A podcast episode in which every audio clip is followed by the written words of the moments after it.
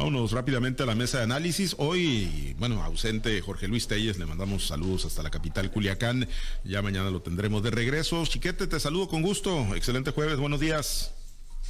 Buenos días, Pablo César. Buenos días, Altagracia. Y saludos a Jorge Luis. Gracias, Altagracia. Te saludo con gusto. Buenos días. Buenos días, Pablo Francisco. Buenos días al ausente Jorge Luis, pero buenos días a toda nuestra amable audiencia. Muchas gracias, gracias, Altagracia. Bueno, pues vamos a pues un tema que pues ha estado, ¿no? Ahí en eh, los corrillos políticos, en las mesas de café, ha estado ahí en la opinión pública, en las columnas, el tema del Partido Revolucionario Institucional, chiquete, después de la debacle, pues no nada más del año pasado, la del 2018 y lo que le ha venido ocurriendo eh, aquí en el estado de Sinaloa. Pues bueno, eh, ¿qué se le puede augurar? Ya pues se dio la incorporación de José Alberto Salas. José Alberto Salas, recordar y poner en contexto a nuestro auditorio, él era el secretario de organización del Comité Directivo Estatal del PRI en pleno proceso electoral, fue de las personas privadas de la libertad eh, para pues que no operara políticamente la estructura de ese instituto político y bueno, pues finalmente sale del PRI, se va de la estructura priista y se incorpora, pues tampoco es que así que haya avanzado mucho, ¿no? Pues se va al Partido Verde Ecologista también como secretario de organización, pero se va del PRI y así cuadros en diferentes regiones con presencia, cuadros importantes, pues han ido deslindándose o desligándose del PRI y están buscando pues refugio en otras alternativas. Ya en el pasado pues se había ido obviamente Sergio Torres, que hoy es el dirigente de Movimiento Ciudadano, Roselena Millán, en fin. Eh, y, bueno, eh, Chiquete, pues ¿qué se le puede augurar al Partido Revolucionario Institucional? Hoy se ven huérfanos, hoy se ven carentes de un liderazgo real, ha estado queriendo asumir ese papel Mario Zamora Gastelum como senador de la República y ex candidato a gobernador, pero no se alcanza a percibir un, liderazgo chiquete que pueda mantener cohesionado lo poquito o que pueda cerrarles la puerta para que no terminen de irse los poquitos que les quedan adentro a los periodistas, chiquete. Yo creo que es una esperanza inútil esa de, de Mario. A lo mejor consigue la designación, a lo mejor su buena relación con Alito Moreno, su presencia allá en el centro del país, le permite jalar los espacios para, para su gente o para gente que tenga cierta afinidad con él. Pero pues no es nada lo que están este, eh, considerando, lo que están tratando de, retener. me decía un cuadro priista, porque yo le hablaba de la, de la inviabilidad del PRI en lo sucesivo, Decía, no, es que ahí están las estructuras, las bases, los líderes de colonia, los líderes de, seccionales. Pero la verdad es que es algo que nunca ha funcionado, por lo menos en los últimos tiempos. El, PRI eh, creó una forma de participación política basada no en la ideología, no en la afinidad política, eh, y a veces ni siquiera en la, en la pertenencia a los grupos, como pasó con el PRD, sino basada en los intereses. Eh, ¿Por qué estaba la gente en el PRI? Pues ya no creía mucho en ellos, pero de todos modos era la vía para acceder a un buen empleo, a la oportunidad de, hacer una carrera política. Y ahora ya no hay nada, no hay una alternativa en la que digas, este, pues me, meto a esta organización y aquí me va a tocar una regiduría, una candidatura a, diputado local, mucho menos a presidente municipal. Cada vez se fueron cerrando más esos espacios se fueron decidiendo más en la cúpula y entonces la gente pues, no tenía esperanzas de nada. Eh, yo creo que el problema no es solo del PRI en estos momentos, el problema se le está replicando al PAN, que también se está cerrando como posibilidad de, de acceso, de permeabilidad social, y se le va a presentar a Morena. Ahorita Morena es el punto al que todos quieren llegar, porque tiene concentrados todos los espacios de poder y todos los espacios de decisión pero también llegará el momento en que haya otra, otra alternativa y pues esta misma gente que está haciendo política en el oportunismo, pues se va a ir para, esos otros lados. El PRI no, no creo yo que tenga posibilidades reales, sobre todo por la forma en que lo está manejando la dirigencia nacional. Alito Moreno está repitiendo el mismo esquema de Roberto Madrazo después de la derrota de la Bastilla en el 2000, para ir copando espacios para quedarse con una candidatura que luego no le sirvió de nada porque pues eh, fue candidato presidencial pero quedó en tercer lugar sin ninguna posibilidad de triunfo. Entonces lo mismo le va a pasar a Lito Moreno si insiste en esa idea de, arrollar aprovechando que tiene la, propiedad del membrete. Yo creo que el PRI no tiene muchas posibilidades. Y bueno, pues ya lo vamos a ver en, los siguientes eh, plebiscitos del, campo, en los que se va a elegir a comisarios, a síndicos. Yo creo que no va, no va a tener eh, victorias, no va a tener casos importantes, retenciones importantes, y, y a partir de ahí se va a ir desgranando lo poco que le queda. Ya es que se ve, se ve bastante diezmado, eh, Altagracia, y bueno, coincide, no sé si coincidas con, con Chiquete, ¿no? En el sentido de que, pues, eh, difícilmente, ¿no? Mario Zamora va a poder, pues, articular de la mano de, Alito Moreno, pues, un movimiento unificador del Partido Revolucionario Institucional en Sinaloa, algo que le vuelva a dar vida de cara a las elecciones del 2024. Bueno, es una tarea muy difícil la que tienen, o sea, el rescatar el gran partido de México que fue el PRI en su momento, ya sea por afición o por apoyo de los, de los grupos de poder y también por los grupos políticos que en este país pues prácticamente va ligado el poder económico con el poder político. Entonces me parece que ahí es donde tendría que trabajar muy fuerte la dirigencia si es que quieren eh, realmente llegar a, a, la, a la preferencia electoral, porque si por lo que van es para repartirse puestos, que les benefician de acuerdo a la ley electoral que ellos mismos como partido y los otros partidos que los han acompañado han hecho en este país para repartirse esas, esas cúpulas o esas, esas curules o esos puestos que de acuerdo a la, a la ley electoral por, por, representación proporcional les corresponden, pues me parece que es bueno, lo, bueno el ejercicio que están haciendo. Solo para eso les alcanzará cada día, pues serán menos los espacios que ocuparán, porque la gente está desligada de, de los partidos políticos. Recordemos que aún y cuando Morena es un partido muy fuerte o es un movimiento muy fuerte que tiene en estos momentos acaparado prácticamente todos los espacios de la vida política de este país, pues es un movimiento que está cargado también de personajes que se han ido. Entonces no hay una identidad, no hay una pertenencia, no hay una, un estatuto que les permita realmente eh, definirse como morenistas. Realmente son como tú bien lo dijiste ahorita, están aprovechando la oportunidad política que se le presenta. Hoy en Sinaloa está prácticamente muy mermado, casi imperceptible la figura del presidente del partido, en este caso, aunque sea una mujer y aunque lo pueda hacer de manera muy profesional, pero no se percibe en la sociedad. Hemos tenido en otras ocasiones mujeres que realmente han permeado en el prismo del Estado. Yo recuerdo que con todos los los asegúnes que pudo haber tenido Marta Tamayo, que pudo haber tenido la misma Rosalena Millán, eh, hicieron un trabajo de, verdadera defensa, de verdadera permanencia, de verdadera cohesión del partido, incluso porque haya sido por intereses. Pero hoy sí se ve mermada la cúpula del, del revolución institucional en el Estado. El que este personaje haya salido en una persona que tiene tanta información de cómo se maneje, de cómo se maneja el PRI al interior y se vaya hacia otro partido, pues sin duda que es una pérdida importante por el tema, quizás no de la persona en realidad como líder ante la sociedad, pero sí como una estructura muy fuerte dentro del partido, como un pilar fundamental. Y si no hubiese sido así, pues no hubiera pasado lo que pasó en las elecciones pasadas del 2021, ¿no? Fue una persona que fue privada de su libertad y que regresó a los varios días después de haber, de haber este, ocurrido lo que fue la elección en Sinaloa. Se va a un partido que, si bien es cierto, no es un partido muy fuerte, pero también ese partido, recordemos que tiene ya, eh, si está pintado de verde ecologista, pues recordemos que ya en su interior se empieza a poner un poco bronceado y también pertenece a los partidos que están alrededor del gran partido de México, que es Morena, ¿no? Entonces, pues eh, yo veo difícil que el PRI se pueda reagrupar. Eh, si no cambian la forma de hacer, de hacer política, si no, como siempre lo digo, si no se vuelven a encontrar con la base, si no se vuelven a encontrar con la ciudadanía, pues van a vivir solamente de glorias pasadas y peleándose y descarnándose por el cadáver que todavía es el PRI, que recordemos que en Sinaloa le tocan un poco más de 30 millones de pesos para hacer ejercicios políticos durante el 2022.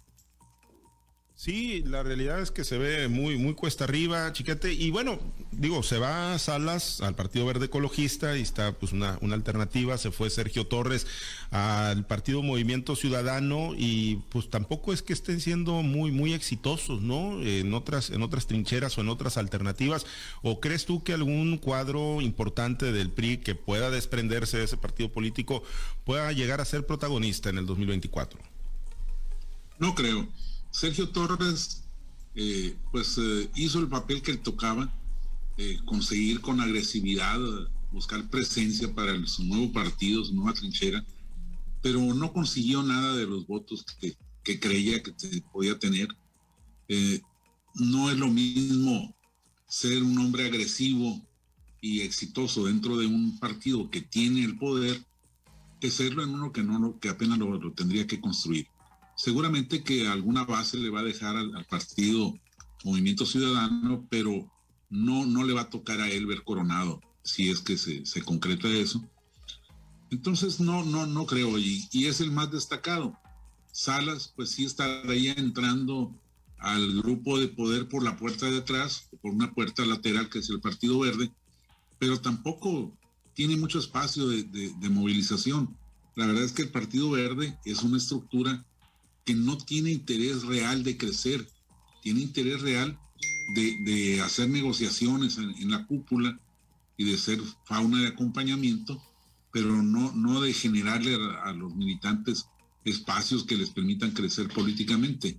Además de que tampoco es Salas un, personaje de, gran impacto, es como decía, como lo definían, una, una, estructura, pero no un, líder que, arrastre gente, y menos en esas condiciones. Yo creo que no, no hay, este, hay otro grupo de gente importante que se ha ido al, partido sinaloense, y pues tampoco es, es, un lugar donde se pueda florecer. Ahí se crece al ritmo en que lo dicta el, el dueño, o el presidente, o el dirigente, o el líder moral, y nada más.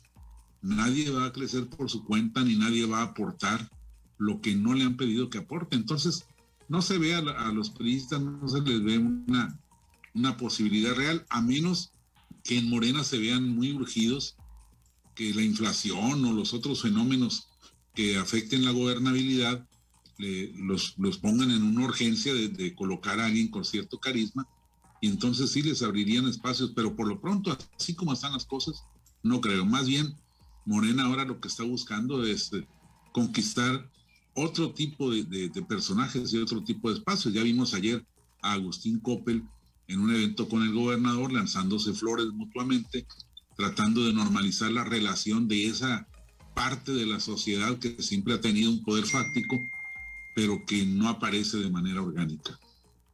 Efectivamente, fue, me dejó mucho para el análisis ahí, esos mensajes y, ese evento el día de ayer en el marco de pues el lanzamiento de la plataforma incuba.mx.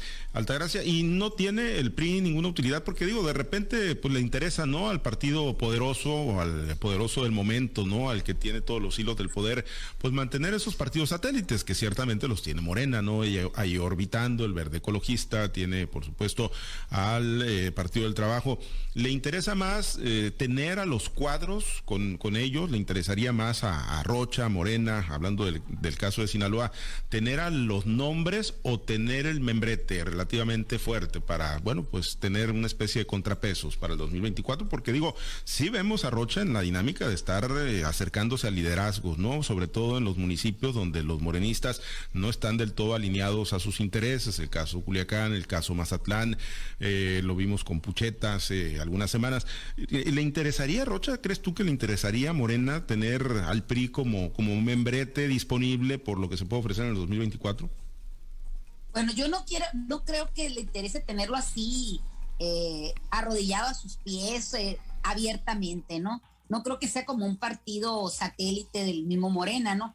Lo que yo considero es que siempre le va a interesar al partido gobernante tener una oposición concertada, una oposición que de alguna manera valide los actos de gobierno, valide las iniciativas, valide la aplicación de toda la estructura gubernamental que pueda tener. Ahí es donde considero yo que pueda interesarle a Morena, incluso al gobernador del estado, claro que le interesa tener una opinión en contra, pero una opinión que él valide antes de que ésta sea vertida, ¿no? A nadie le conviene que alguien le esté golpeando las espinillas para tener esa molestia, ¿no? Yo considero que, el gobernador en su, eh, en su ejercicio político va a buscar que esa, que esa eh, oposición sea una oposición que le permita mostrar la calidad de su gobierno, ¿no? La, quizás el ejercicio público de, de lo que es la gobernatura del Estado, pero no considero yo que el PRI abiertamente vaya a ser un partido satélite de Morena. Creo que todavía van a guardar ese resquicio político que les permita seguir eh, sosteniendo el partido. Ellos todavía tienen mucho capital político, aunque se diga que está muy mermado. Recordemos que en México el lograr un porcentaje en la votación es de acuerdo al padrón electoral. Entonces, el PRI rebasa todavía por mucho esa, eh, ese porcentaje que le permita todavía gozar de las prerrogativas federales, ¿no? Yo más bien creo que esto sea, no tanto por honor, no tanto por convicción política, más bien es creo que es mantener esa herencia política que, que, le fue depositada quizá por sus padres, por sus abuelos, por sus amigos, por sus líderes políticos. Así es como yo veo al PRI, como un partido de feudos, como un partido todavía de blasones, donde, donde eso es lo que quieren eh, sostener, ¿no? Y sostener, claro, por supuesto, por la bolsa que tiene todavía a un lado. Por eso se están adelgazando las estructuras políticas y estructuras administrativas de este partido. Hay que ver cuántos puestos o cuántas personas han sido despedidas, cómo vemos los edificios de, este partido político, incluso ya donde parecen oficinas del terror porque están vacías, o sea, ya no hay toda esa gente, todo ese equipo o, que, que, había multidisciplinario para atender muchas cuestiones que, que marcan sus estatutos. Hoy vemos pasillos desolados, entonces incluso después de la derrota del 2021, recuerden que ahí surgieron memes donde se ponía que el auditorio del PRI se rentaba y que incluso el edificio se vendía, ¿no? Entonces, me parece que el, presidente de la, del gobernador de, la, de, aquí del estado va a seguir pugnando para que el PRI pues sea una oposición, pero una oposición, como te digo, concertada. Eh, y por ejemplo, Chiquete, pues eso que se especuló mucho, que estuvo muy fuerte también ahí, de que si pues le cedían o no le cedían un diputado local, ¿no? Los priistas a la bancada del PAN para que se pueda mantener como grupo parlamentario. Ya salieron a decir que no, pero sí habían insinuado esa posibilidad, ¿no? Incluso de desprenderse de, un legislador.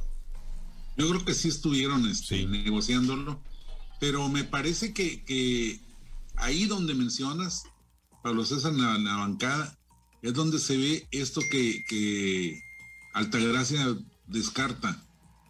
¿Qué más arrodillamiento que el de la fracción priista en, el Congreso? Sí, sí se puede. Es, es, una, es una actitud absurda, este, abyecta. No hay una sola expresión de independencia. Más bien eh, los priistas están compitiendo con los de Morena a ver quién apoya mejor, aunque sea de palabra, al gobernador del estado. Y no se trata de que se estén peleando por nada, pero, pero se trata de que pues ofrezcan una visión diferente y no lo están haciendo. esa es la, utilidad del PRI.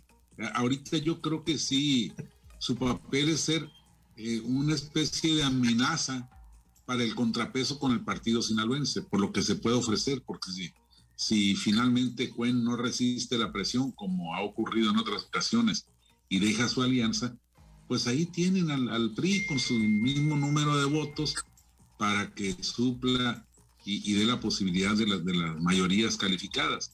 Yo creo que ese es el triste papel que le queda al PRI en lo que siga sobreviviendo. Eh, Altagracia, pues efectivamente, ¿no? Ahí en el Congreso del Estado de Sinaloa, pues no, no se ve, ¿no? Ese contrapeso y no porque tengan que descalificar absolutamente todo, al contrario, lo que han estado haciendo es, pues lo que en su momento votaron, eh, guiado por eh, quien era su guía y su líder, Kirin Ordaz, pues hoy lo están deshaciendo, ¿no? Y están reculando en prácticamente todas las votaciones junto con la mayoría morenista. Oye, Francisco, lo que veo yo es un partido cooperante por eso te digo que siempre guardando las formas. más, bien, más bien, Altagracia, flojito y cooperando. Ándele, así es, esa es la descripción perfecta. No lo veo sometido, lo veo como flojito y cooperando, un, un partido cooperante con todo lo que dice este el señor gobernador. E incluso, fíjate, están peleándose por ver quién es la mejor madrina para acompañar a todas las decisiones que se tomen desde el tercer piso del, Palacio de, Gobierno. Lo que sí veo es que lo hacen de una manera más política, como les han dado quizá la experiencia de tantos años en, el ejercicio público, que no lo hacen de manera tan visceral como lo hace un defensor a ultranza de lo que son los, las acciones de gobierno, no más del gobernador, sino también de, del presidente de la República. No, no tienen ese tinte morena todavía, tienen ese tinte priista, pero de partido colaborador o de partido cooperante. Como te digo, lo veo como una oposición concertada, como una oposición siempre en el ánimo de quedar bien, de no salir más golpeado de lo que ya, de lo que ya están, porque prácticamente están en el suelo, ¿no? pero un suelo que, como te digo, todavía tiene una bolsa de más de 30 millones de pesos y tiene una votación muy importante que siempre en alianza con otro partido, pues puede ser bastante importante para consolidar un proyecto político. Así veo yo al PRI, así considero que pueda, que va a seguir funcionando y definitivamente no hay un liderazgo todavía manifiesto. Creo que los grandes liderazgos del PRI pues se han ido o por lo menos permanecen todavía quizás eh, refunfuñando en el interior de sus de sus este, guaridas o de sus cuevas políticas los tiempos que ya se fueron, pero no han salido a la calle, tampoco los del PAN y tampoco los del PRD, o sea, estamos viendo que prácticamente la oposición en México no existe, existe un solo partido en el que todos quieren inscribirse, en ese barco que todos se quieren subir, ¿por qué? Porque le ven esa, esa posible o posibilidad de llegar a un puerto que puede ser una posición pública en, en, en este en este gran México, ¿no? Pero realmente desde ahí de adentro de ese barco en el que van, desde ahí va a salir el motín y desde ahí van a salir, los primeros que van a salir van a ser los ratas, como siempre cuando abandonan el barco, ¿no? Porque de, de esos bichos políticos está lleno, desgraciadamente, no solo el PRI, el PAN y los otros partidos, también el, el, el, el partido del presidente, el partido Morena, pues realmente ha dado muestras de que la saben hacer y bien. Muy bien, pues ya veremos hasta dónde les da la capacidad, si se reinventan, si logran salir adelante, si logran mostrarse como una alternativa real y competitiva para el próximo 2024, o si como dice Chiquete, pues se quedan con el partido como se lo quedó Roberto Madrazo, ¿no? Hace algunos años, Chiquete. Gracias, Chiquete. Pues eh, reinventarse está muy difícil porque si, si, empieza el señor senador Zamora pidiéndole chichi a Maloba, Sí. Pues va a ser difícil que, que, que generen un producto nuevo. Pues sí, así es. Bueno, gracias, Altagracia. Oye, estamos en los tiempos en que los muertos reviven. Ya ven el, el, el, el, video que salió ayer de una persona que está en la morgue y se levanta. Quizás estaremos viendo en esta ocasión el resurgimiento del PRI también como muerto viviente. Que tengan un excelente día. Pues ya veremos, ya veremos. Gracias, chiqueta. Excelente día. Buen día, saludos a todos. Gracias a los compañeros operadores en las diferentes plazas de Grupo Chávez Radio. Gracias a Herbert Tormenta por su apoyo en la producción y transmisión de Altavoz TV Digital. Se cae en la mazorca y buena música para usted. Invitarlos a que esté conectado con nosotros en nuestro portal www.noticieroaltavoz.com. Soy Pablo César Espinosa. Le deseo a usted que tenga un excelente y muy productivo día.